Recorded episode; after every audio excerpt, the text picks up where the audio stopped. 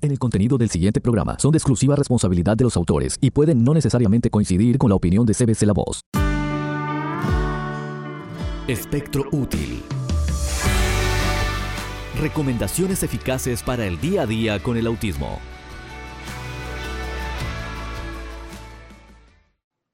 Y aquí estamos de regreso en Hablemos de Autismo con Silvana Armentano por porque hay esperanza. Y continuando con el tema de los probióticos, prebióticos y el estreñimiento en los niños con autismo, para entonces tener una mejor información, cómo poder ajustar este desbalance que les trae todo tipo de complicaciones en la salud de los niños con autismo y en su estado de ánimo y en su comportamiento. Así que Estábamos estudiando en el segmento anterior y estudiando juntos, obviamente, lo que la ciencia está investigando y los hallazgos que han tenido con respecto a esta situación, ¿sí? Situación tan eh, especial sobre la disbiosis intestinal, que es el desbalance, obviamente, de la microbia, de los microbios que están de las bacterias que están dentro del intestino, que favorecen obviamente todo el funcionamiento del cuerpo, ¿no? Así que partiendo de la realidad, ¿sí? Que el 90% de los químicos, la serotonina, que se genera en el intestino, está siendo bloqueada o desbalanceada por estos microbios que no están, obviamente, trabajando como deberían de trabajar. Por eso, el uso de los probióticos y prebióticos pueden ayudar a tu hijo con autismo y a ti mismo si tuvieses problemas de sueño, irritabilidad, depresión, problemas de enfoque y tantas cosas que están relacionadas con el trabajo del intestino. Sinceramente, y te lo digo personalmente es todo un hallazgo el poder tener esta información cierta y comprobarla, porque hasta que no te das cuenta qué es lo que está sucediendo, que a veces es tan difícil adivinar qué es lo que le está pasando a tu personita especial en tu casa, no podés ayudarlo. Pero claro, las crisis, lo bueno de las crisis es la priorización. Me gustaría que eso me lo escribieras en los comentarios. Lo bueno de las crisis es que cosa que después de la crisis uno comienza a priorizar lo que realmente vale la pena. Y me encanta que estés ahí, me gustaría saber de dónde estás conectado. Escribe ahí tus comentarios como siempre y me encantaría que te suscribas al canal para que no te pierdas nada. Entonces, hablemos, estuvimos hablando de los probióticos y los prebióticos en el programa anterior, en el segmento anterior, de la diferencia y lo que la ciencia dice que es, pero quiero que recuerdes siempre que una cosa que hay que entender acerca de estos suplementos es que hay muchísimos tipos para diferentes cosas. Por ejemplo, un tipo de bacteria que se usa comúnmente es el lactobacilo que hay más de 120 especies de lactobacilos y al menos una docena de ellos se utilizan como probióticos. Lo que es más, hay varios otros tipos de bacteria, cada una con docenas de especies, lo que da lugar a una variedad impresionante de, que, de probióticos disponibles, los cuales tú tienes que ah, evaluar con tus médicos, con tu gente eh, de confianza, cómo el niño está haciendo. Y para eso, mamá y papá, sabes que siempre te enseño a tomar data. ¿Qué es tomar data? Vas a hacer tu agenda, un diario, diario de todos los días de qué es lo que le diste, qué es lo que no le diste, cuáles son los efectos que hubieron, si hubieron efectos malos, qué cosas están, eh, qué pasó antes que el niño se disparara en ese, en esa crisis emocional y conductual. Y eso es importante para que veas si hay un patrón, veas cómo fue al baño, cuántas veces fue al baño, de qué color fue al baño, qué cantidad fue al baño. Todo eso es importante que lo sepas, porque al momento de llevarlo al especialista te va a hacer esas preguntas. Y si tú no sabes, no sabes. Así de sencillo. Por eso, más información tú tengas de cómo el niño está yendo al baño, número uno y número dos, número uno le voy a llamar al pipi y número dos al pupu o la caca, que en este momento es tan importante porque todo lo que come el niño lo va a procesar o no lo va a procesar a través del intestino y vamos a ver los efectos secundarios o los efectos positivos de eso. Muy bien.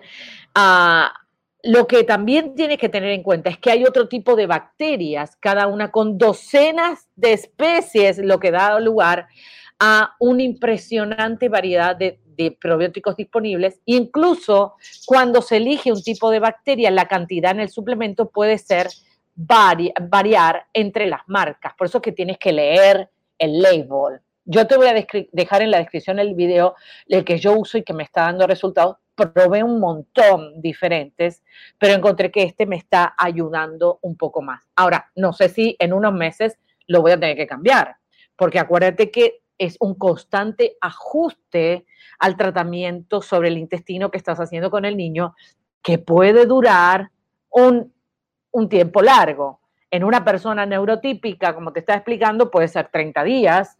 En una persona con depresión, 6 meses.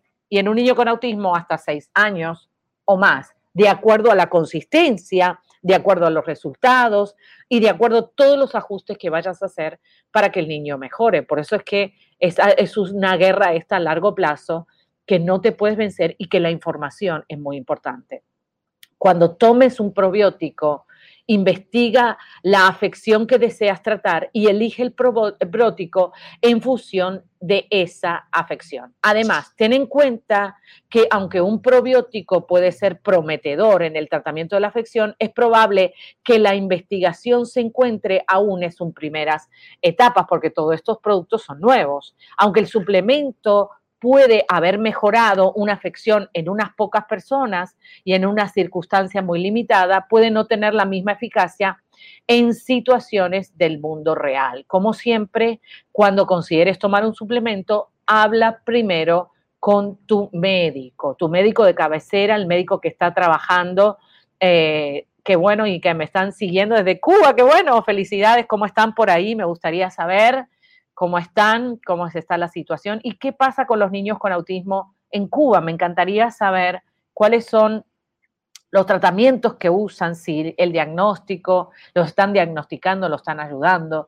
Eh, toda esa información me gustaría que más que los que están conectados directamente desde allá. Entonces, vamos a ver aquí esta dimbiosis intestinal. Los expertos han asegurado que el estilo de vida y la alimentación son claves para evitar y para combatir las disbiosis intestinal. Entonces podemos hacer un cambio de la microbia de los niños con autismo a través de la alimentación y el consumo de probióticos, el ejercicio, la gestión del estrés y la cepa Lactobacillus plantarum, el PS 128, ha demostrado beneficio en estos pacientes. Y esa es una, eh, eh, la cepa del lactobacillus, ¿sí? Los pacientes con depresión, fíjate una cosa, que también en este estudio estudiaron eso, porque hay muchos niños con autismo que tienen depresión y que los ves en ese llanto, en esa inapetencia de hacer nada. Los pacientes con depresión presentan un perfil de microbiota distinto. En el caso específico de los trastornos del sueño, ¿qué padecen los niños con autismo y que llegan a estar presentes en más de 80% de ellos, se apuesta, esta, este estudio y esta universidad apuesta también a la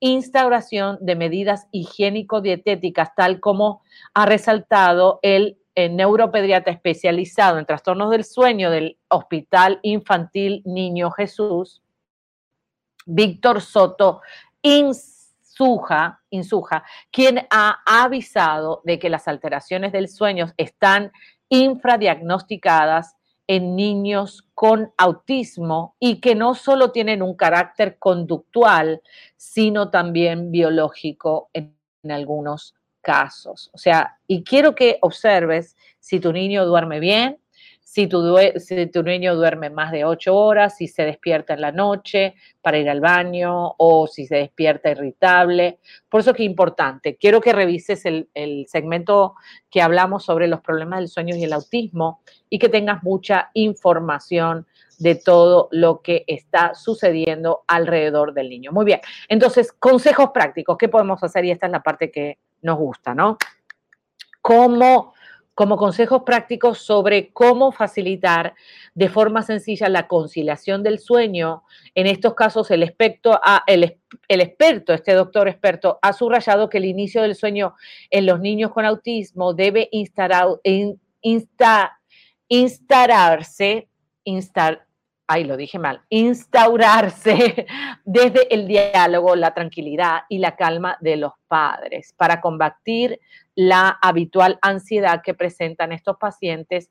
Hay que respetar los relojes biológicos han sentenciado. ¿y qué es un reloj biológico? Un buen tema para otro programa, ¿no? El reloj biológico es cuando tú ves que el niño empieza a tener sueño normalmente, o sea, empieza a esa hora de descanso, ¿sí? Y tienes que fomentar eso. En el segmento que hablamos del programa del sueño, te doy varias ideas cómo desarrollarlo y cómo ayudarlo a eso. El sueño adecuado que concibe como resultado de un equilibrio entre dormir y despertar, la correcta alimentación, la actividad física y la afectividad todo lo cual está regulado por el reloj biológico central que está en el sistema nervioso autónomo. Hay que ayudar a los niños. Ante esto es importante que ese reloj biológico se, ¿qué cosa? Se rutine, se haga en una rutina, en una rutina, todos los días lo mismo. Estés acá, estés en Cuba, estés en la China, estés en Ecuador, esté donde quiera que esté, ese reloj biológico, tanto para ir al baño como para dormir, tienes que respetarlo del niño. Los sueños, las eh, siestas y las ocho horas mínima recomendable para los niños de 9 a 10 horas que duerman ininterrumpido para que entren en el sueño profundo y eso le ayuda a poder eh, estudiar mejor al otro día. Ahora, el problema de eh, los probióticos que van a hacer, te van a ayudar a eso, para entonces nivelar qué cosa, nivelar las bacterias que están en el intestino y entonces el niño no se despierta durante la noche con irritabilidad, con gritos, con eh, diarreas y con problemas intestinales. Pero no siempre las, fíjate lo que dice aquí la compañía, ah, no siempre las medidas higiénico-dietéticas, qué cosa, son suficientes para combatir los problemas del sueño o intestinales de los niños con autismo. En algunos casos se advierte una alteración de la vía metabólica de la melatonina, lo que plantea la necesidad de que el profesional sanitario especializado paute un tratamiento con melatonina o triptofano, ¿sí? Y hay un programa específico que hablamos de la melatonina, ¿sí? Así que quiero que lo, lo revises también. Son tratamientos muy eficaces, pero siempre tiene que ser con respecto a tu hijo y seguros, pero siempre se deben emplear bajo prescripción facultativa y asociados a los recomendados cambios de estilo de vida que te estoy recomendando aquí. Entonces, los probióticos, estuvimos hablando que cumplen una función diferente de los prebióticos. Y te voy a repetir lo que hacen los prebióticos. Por eso es que hay que dárselo en una combinación. Y cuidado, como te dije en el segmento anterior, con los antibióticos. Como ves que tenemos prebióticos, tenemos probióticos y tenemos antibióticos que generalmente cuando tomas antibióticos, que lo que te pasa afecta a la flora intestinal, que eso lo vamos a hablar en otro programa. Pero prebiótico, que es este segmento. Los prebióticos son fibras vegetales especializadas. Actúan como fertilizantes y estimulan qué cosa? El crecimiento de bacterias sanas en el intestino. Eso significa que cuando el niño está pasando y tú previenes y ya te diste cuenta que tiene problemas intestinales, ¿cómo? ¿Cómo te das cuenta que tiene problemas intestinales? Que no come todos los alimentos, que vomita, que tiene diarrea, que tiene constipación. Y generalmente los niños con autismo vemos más constipación que diarrea y vemos rechazo a los alimentos y alergias a ciertos alimentos, como pueden ser las nueces, como puede ser la leche, como puede ser eh, el gluten. Por eso es que hay que tener un estudio, hay que hacer un estudio del niño de la materia fecal, del pipi, de la sangre, para que a través de esos estudios tengas un mejor paneo, una mejor visión de lo que está pasando adentro del cuerpo del niño. Sí, le puedes sacar una radiografía y el niño sale constipado, pero constipado de qué? ¿Qué es lo que está produciendo la constipación? Sí, le limpiamos el intestino, pero a la semana, a las dos semanas, está otra vez constipado. Entonces le cambiamos la comida, pero todavía eso no es suficiente. Entonces necesitamos analizar si le hace falta probióticos o prebióticos. Entonces la diferencia entre un probiótico y un prebiótico te lo estoy enseñando aquí. Los prebióticos se encuentran en muchas frutas y verduras, ¿sí? Y, por ejemplo, los espárragos. Los prebióticos lo puedes encontrar en los espárragos, en otras comidas como por ejemplo eh, la soja, la mm, cebolla, la banana, el ajo, el archicoque, el pan, el queso, el yogur, el chocolate negro, los picles, la leche, también en el, ciertos ah, alimentos. Entonces, sí, pero hay niños que no pueden comer el pan porque son alérgicos al gluten. Entonces, ¿qué es lo que vas a hacer? Necesitas hacer un estudio completo de lo que puede tu hijo comer y lo que no puede comer. O sea que con la comida no es suficiente, con los ajustes de la comida que hagas no es suficiente. Y por eso tienes que ir probando a un alimento una semana y ver cuál es la reacción, hacer los estudios para saber a qué tu niño es alérgico. Entonces el tratamiento empieza a cobrar vida. Empieza a cobrar vida cuando sacas lo que le está afligiendo y cuando pones lo que el niño necesita. Inmediatamente que haces ajustes que le son favorables para el niño, vas a ver cambios. ¿Cambios en dónde? En el lenguaje, primeramente. Va a empezar a hablar. En vez de que el, cuerpo del niño se está defendiendo contra todas esas bacterias que están desreguladas en el intestino, ¿qué pasa? El niño comienza a funcionar. Y no importa la edad porque poder hacer que tu bebé tiene un año y ya tú ves esos problemas gastrointestinales. ¿Y qué, por qué esperar? Empieza ahora. Empieza ahora a hacer esos ajustes y comienza a probar. Una de las cosas que dije en el segmento anterior es que la cantidad de prebióticos y prebióticos no puede ser igual que eh, en una situación neurotípica de un niño que no tiene problemas intestinales o que no tiene autismo. Entonces, si un probiótico tiene prebiótico, pero la cantidad de ese probiótico solamente es un billón, no es suficiente para poder traer ese balance que el niño necesita. Tienes que ir a más billones y el mínimo recomendado para el niño con autismo es 50 billones. Yo uso uno que tiene 60 billones y me está dando resultado.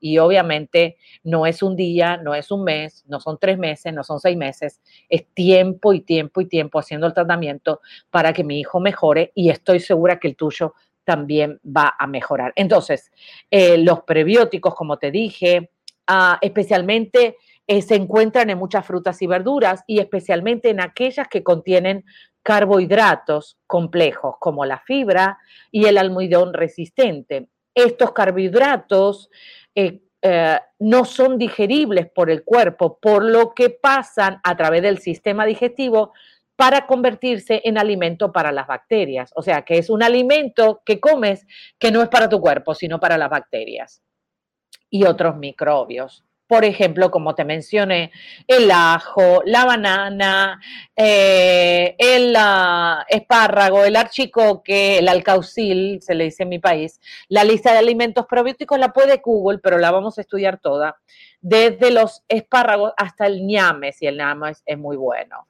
Una búsqueda rápida en el Internet te puede ayudar, pero obviamente siempre mirar el probiótico atrás, qué es lo que tiene, y darle seguimiento con tu pediatra, con tu especialista biomédico y con tu información que tomes data.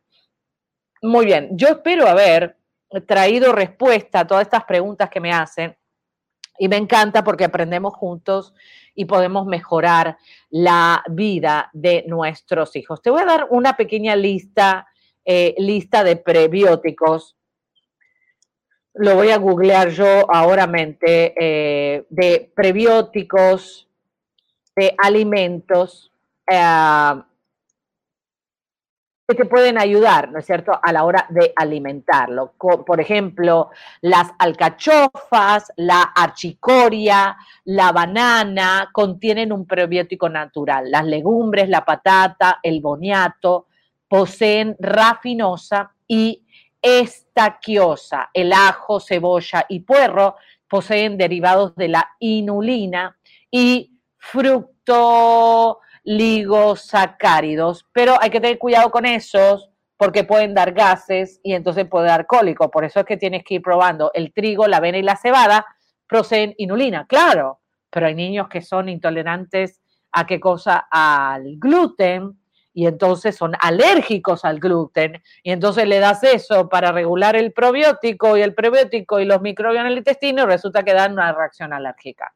Así que cuidado con eso. Por eso es tan importante tener un buen estudio de tu hijo, de lo que pasa por dentro, ¿no? Porque el segundo cerebro, que es el intestino, regula muchas de las partes que están siendo afectadas por el autismo. Por eso es que hay que trabajar el intestino, ¿para qué cosa? Para ver una mejor conducta en tu hijo, para ver un mejor funcionamiento intelectual, conductual y de lenguaje en tu hijo, que tuviste esos signos desde pequeño, que perdió el habla, que no balbucea, que no se desarrolla correctamente, y viste también diferentes signos de que está teniendo problemas intestinales, que tiene una reacción a la comida, que eres muy picky para escoger los alimentos que come, y todo eso te está dando señales de que necesita ayuda con su intestino. Bueno, recuerda que yo estoy disponible para cualquier pregunta. Me encantaría que las escribas debajo del video o en los comentarios o también me puedes llamar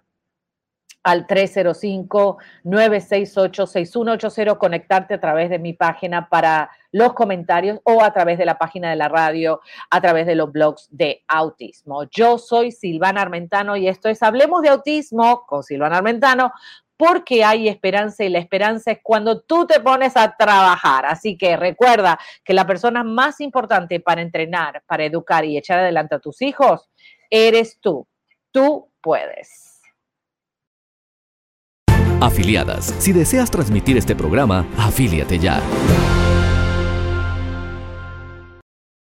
Y aquí llegamos con toda la información de Hablemos de Autismo porque hay esperanza. Recuerda que para mí es muy importante que te comuniques y que nos envíes tus comentarios. Si estás escuchando desde una radio afiliada o quieres afiliarte, recuerda que este programa es posible que pueda estar también en tu radioemisora. Así que haz las conexiones, suscríbete al canal de YouTube y obviamente mantente Y recuerda que la mejor persona para ayudar a tus hijos eres tú. Tú puedes. Esto fue Hablemos de Autismo con Silvana Armentano. Déjanos tu comentario